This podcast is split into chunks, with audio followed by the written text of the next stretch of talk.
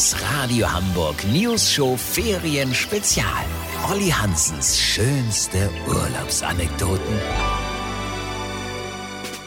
Moin Leute, wir schreiben das Jahr 1999. Ich brauchte dringend eine Auszeit von meinem Job beim Elbe Wochenblatt. Olli hat ohne Ende Unterstunden geschoben. Klassischer Bore-out. Gönn dir mal eine Pause vom Nixtun, meinte mein Chef. Ich ins Reisebüro für 199 Mark eine Woche Halbpension in Kusadasi in der Türkei gebucht. Gleich am ersten Tag war im Hotel eine türkische Hochzeit. Hab ich die ganze Nacht zur Mucke von Tarkan und Co. durchgetanzt. Am nächsten Tag erstmal chillen am Strand mit einem schönen türkischen FS-Bier.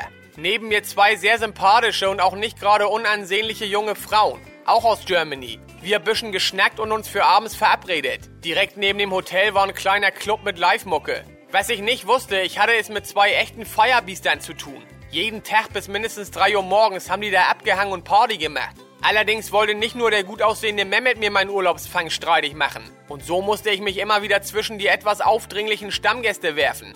Rückblickend war das aber gar nicht so schlau, weil dadurch sind wir immer zu dritt ins Hotel zurückgegangen. Es wäre besser gewesen, wenn ich eine der beiden an die Konkurrenz abgetreten hätte. Denn der Löwe muss sich auf ein Beutetier konzentrieren und es von der Herde trennen, sei sie noch so klein. Wisst ihr, wie ich mein? Das habe ich nicht beherzigt.